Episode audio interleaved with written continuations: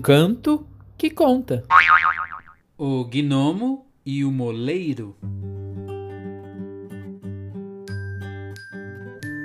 Esta história que aqui anda aconteceu em um país chamado Holanda. Fala sobre um homem e sua filha, uma pequena menina que moravam em uma campina em um moinho de vento. Quer ouvir a história? Então fique atento. O pai da menina passava o dia inteiro trabalhando como moleiro. Ele colhia o trigo e levava para o moinho. Mas não fazia isso sozinho. A menina sempre o acompanhava e na colheita ajudava. Depois era só colocar o trigo para moer com a ajuda do vento, que fazia o moinho entrar em movimento, triturando e transformando o trigo em farinha. Mas como o vento deixou de visitar a casa da família, o trabalho diminuiu, o dinheiro sumiu e o alimento ninguém sabe, ninguém viu. Ah, quem dera adivinhar quando o vento vai voltar a ventar. Pensou o moleiro. Certo dia, o moleiro percebeu um barulho vindo debaixo do moinho. Pôs os olhos em um buraquinho que havia na madeira no chão e teve uma visão inesperada. Era uma família de gnomos que estava embaixo do moinho hospedada, dormindo feito anjinhos. E aqui eu conto um segredinho. Os gnomos trabalham de noite e dormem de dia. Então, se o moleiro estava a trabalhar, os gnomos dormiam de sonhar.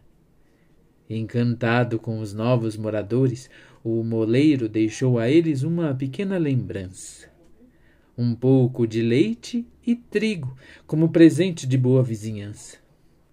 Quando acordaram, os gnomos encontraram o presente e ficaram muito contentes. Ao saírem na madrugada para visitar o moinho, enquanto o velho roncava e a menina sonhava, perceberam que tudo faltava. Resolveram então ajudar como seres encantados, deixaram um bilhete com versos muito bem explicados.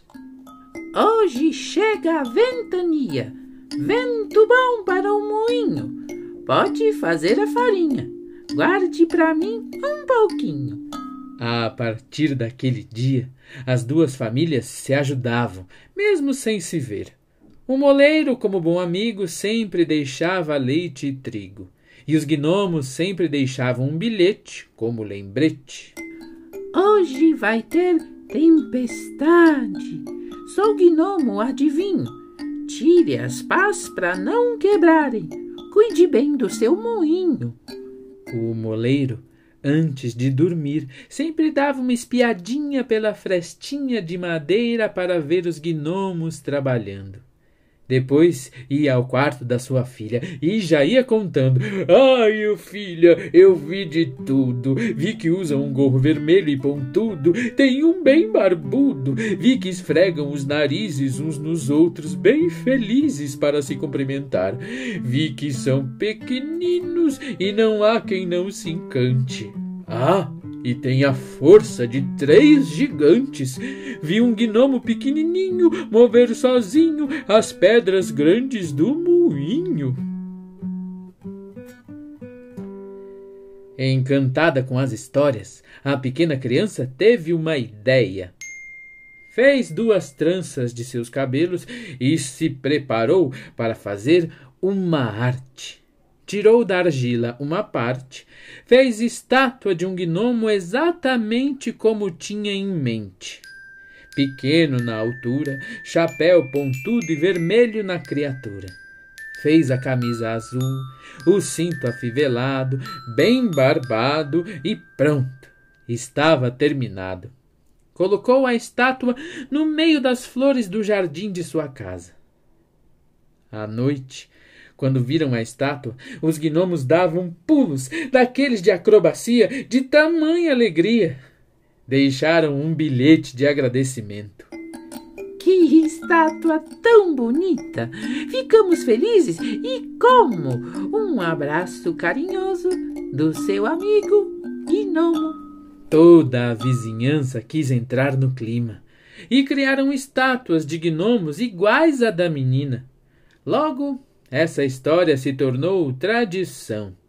Entre jasmins perfumados e galinhos de alecrim, você pode encontrar gnomos sorridentes nos jardins. Roda o moinho, floresce o jardim, o conto do gnomo chegou mesmo ao fim.